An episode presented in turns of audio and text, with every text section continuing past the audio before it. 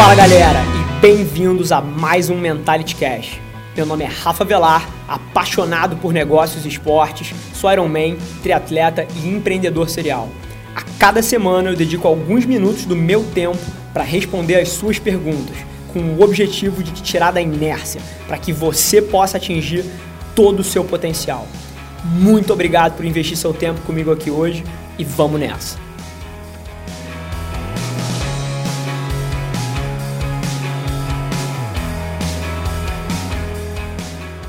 No episódio de hoje a gente debate talento, a gente te explica por que, que as suas vendas não crescem e depois a gente entra no terceiro tópico que é uma maldição e que eu sempre esqueço.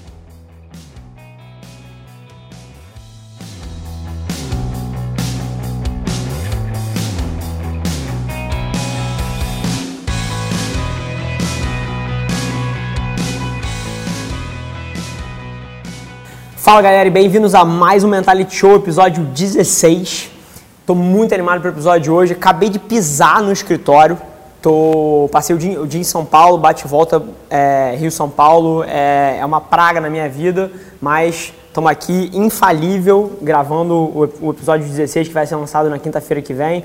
Umas reuniões muito interessantes hoje no LinkedIn lá, debatendo estratégias digitais, debatendo aí o estado da arte de social selling. Então, muita gente interessante, muita gente engajada nesse meio, muita ideia nova, é, super bacana. E depois algumas reuniões com clientes também, que aí não vale a pena falar o nome aqui por questão de compliance, mas um dia lotado, mas estamos aqui de volta, são, são o quê, 6h40?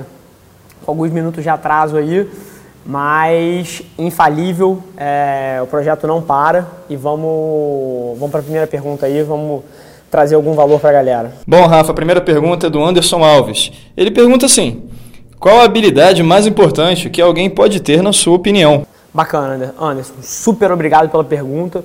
E eu não sei se isso é exatamente uma habilidade e se é exatamente isso que você procurava na resposta, mas eu sou obcecado com, com vamos chamar de habilidade aí, com uma habilidade, que é você não ligar para o que os outros pensam.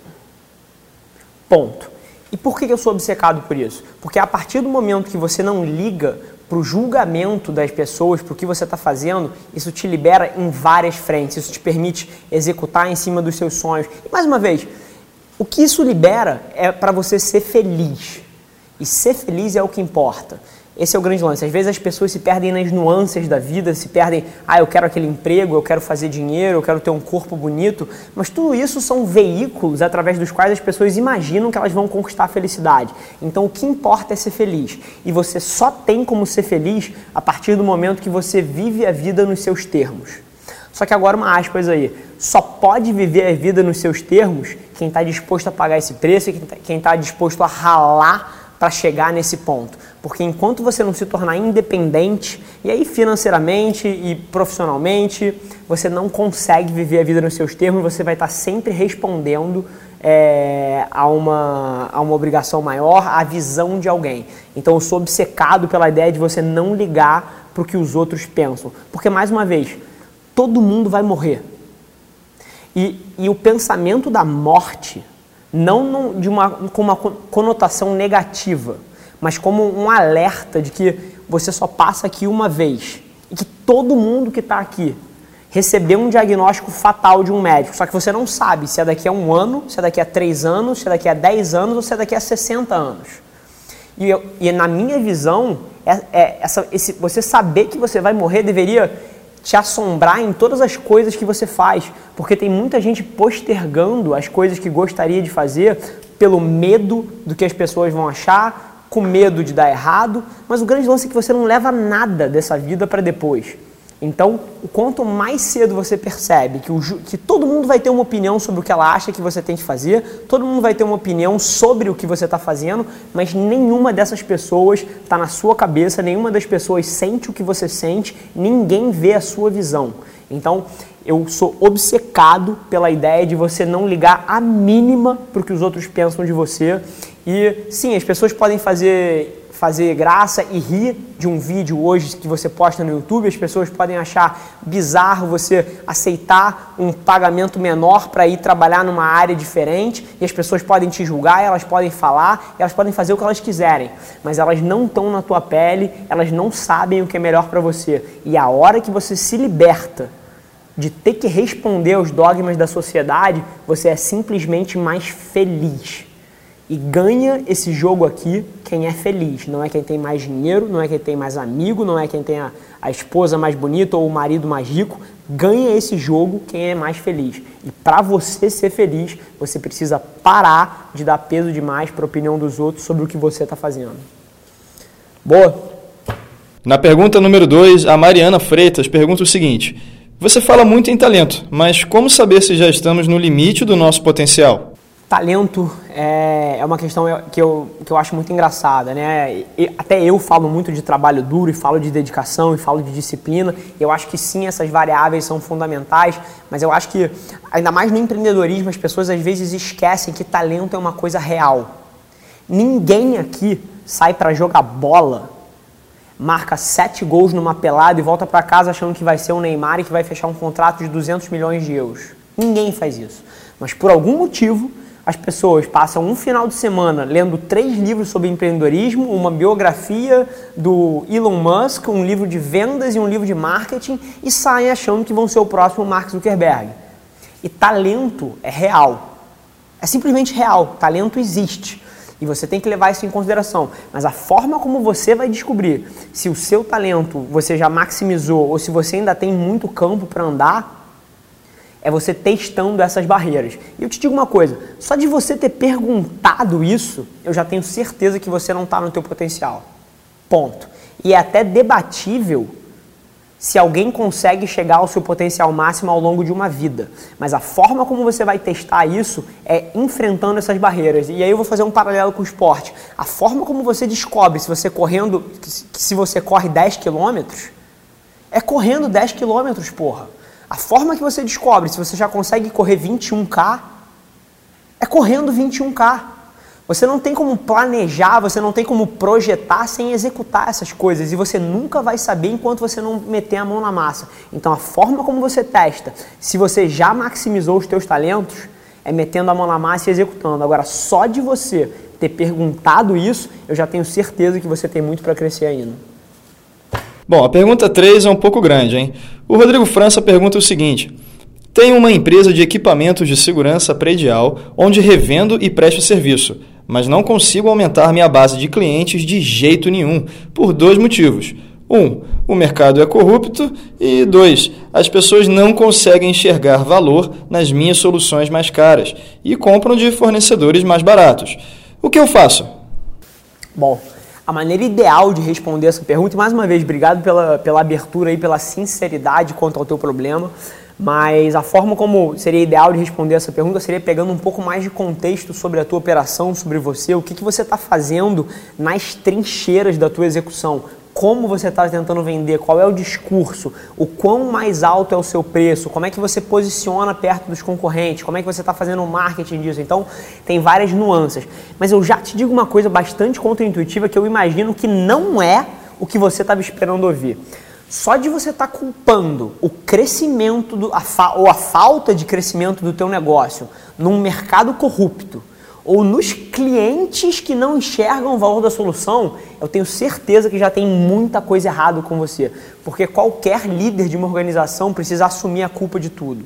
Então, se os clientes e o, mercado é corrupto, é porque você atacou um mercado que não deveria. Então a culpa é sua.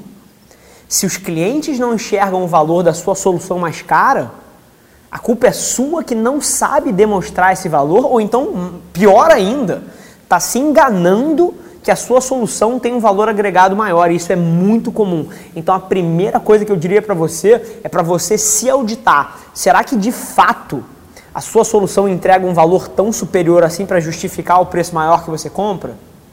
Não sei. E mais uma coisa, você pode estar errando também na segmentação do mercado, porque você atacar um mercado de baixa renda, por exemplo, com um produto premium, É suicídio. Então, tem várias peças soltas aí que você precisaria tentar quebrar. Então, número um, é você entender se de fato o seu produto traz algum valor ou ele só tem uma embalagem mais bonita e, e na prática, aquele morador, aquele condômino ou aquele clube, ou para quem será que você vende isso, será que ele tem algum benefício adicional pelos mil reais a mais que ele paga, pelos dois mil reais a mais que ele paga? Então, você tem que adicionar, auditar isso e sair do seu romantismo de achar que sim, a sua solução entrega mais valor porque ela é sua. E você ia se assustar com a quantidade de, de gente que auto-engana fazendo isso. Segunda coisa é você auditar para quem você está tentando vender. Porque se você está atacando um mercado que não quer benefício, que é, que é altamente comoditizado com um produto premium, você está se enganando que ele é premium, porque a única coisa que ele é é mais caro. E você não vai vender uma coisa mais cara para um mercado que não valoriza o benefício. Essa é uma segunda coisa. E a terceira coisa que eu recomendaria você a fazer é auditar o teu discurso de vendas. Porque todo produto premium precisa comunicar que é premium. Precisa comunicar que é superior aos demais. Senão a única coisa que ele é é mais caro. Então, numa estratégia onde você precifica o teu produto acima da média do mercado, você tem a obrigação de educar o seu mercado sobre o seu valor. E dado que você não está crescendo e que você está culpando a sua falta de crescimento e a sua falta de resultado no externo, eu imagino que provavelmente você está errando nessas três pontas. 16 episódio, é, correria total hoje. Espero que as perguntas tenham sido capazes de trazer algum valor para vocês. Mais uma vez, não se esquece de mandar as perguntas pelas mídias sociais, pode mandar via direct, pode mandar no Twitter, pode mandar no, no, no Facebook. Eu respondo pessoalmente todos os comentários, todas as curtidas, todos os compartilhamentos. Eu não tenho um social media manager que automatize esse processo para mim. Eu faço questão de interagir com cada um de vocês. Então, esse é o meu oxigênio, é para isso que eu estou fazendo isso. Então, mais uma vez, deixar o convite para vocês mandarem as perguntas. Quem está passivo ainda, só consumindo o conteúdo e quem ainda não interagiu, manda pergunta. Está sendo muito legal isso aqui. A gente conta contigo. E mais uma vez, não deixa de seguir a gente nas outras redes sociais. Se você está assistindo isso no Facebook, não esquece de seguir a gente no Instagram. Se você está assistindo live do Instagram, não esquece de seguir o Facebook. O YouTube também tem conteúdo exclusivo. No Twitter é o lugar onde eu é uma, o Twitter, na verdade, é uma sala de bate-papo, né? Então é o, o lugar para você interagir comigo. Então segue a gente em todas as mídias sociais e, e vamos tocar esse projeto que está sendo fantástico. Então, pode fechar. Galera, por hoje é só. Mas você não tem ideia de quanto eu aprecio você ter investido seu tempo aqui comigo. Muito obrigado. E lembre-se, se alguma coisa nesse conteúdo ressoou com você, ou se você acha que alguém que você conhece pode se beneficiar desse conteúdo, divide com ela. E não se esquece de seguir as nossas páginas no Instagram e no Facebook para ter acesso a conteúdos exclusivos diariamente. E eu te proponho um desafio. Vamos colocar esse podcast no top 100 do Brasil? É só ranquear a gente com 5 estrelas que a gente vai estar um passo mais perto desse sonho. Vamos que vamos. Um abraço.